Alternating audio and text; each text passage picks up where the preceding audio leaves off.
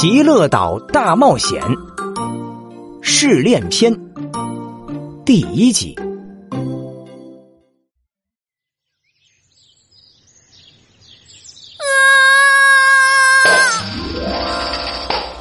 在普雷德的惊声尖叫中，A 三班的师生们迎来了他们在极乐岛的第一个早晨。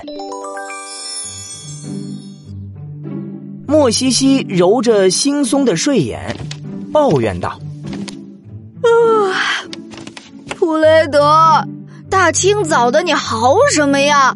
在学公鸡打鸣吗？”普雷德指着吊床下面，结结巴巴的说道：“我我我的包，你的包不是被偷了吗？”莫西西低头看去，普雷德的吊床下面，他被偷走的书包现在居然完好的躺在树底下。啊，一定是睡眠不足产生了幻觉，看来我还得补个觉。莫西西转过身。进入了他最喜欢的回笼觉环节，普雷德则连忙跳下床，慌乱的在包里翻找起来。虽然吃的是一点儿没剩下，但衣服和他那根新买的黑神木魔杖倒是还在。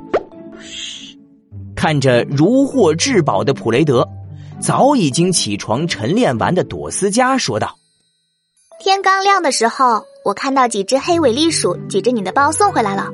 我查了下资料，它是一种最爱偷人类的食物的魔法生物。不过他们会把吃的以外的东西完好奉还。做小偷都做的这么有原则，太神奇了吧！清晨的小插曲过后，伊扎伊老师让大家集合，开始宣布本次活动的重头戏。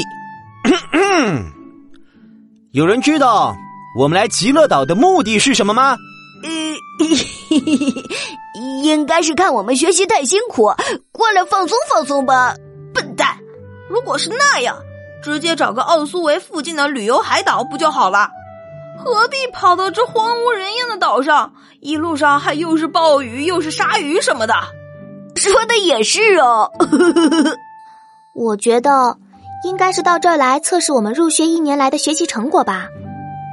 嗯，朵斯加说的没错，极乐岛是世界七大魔法发源地之一，也是我们维克特利王国指定的魔法师能力试炼场所。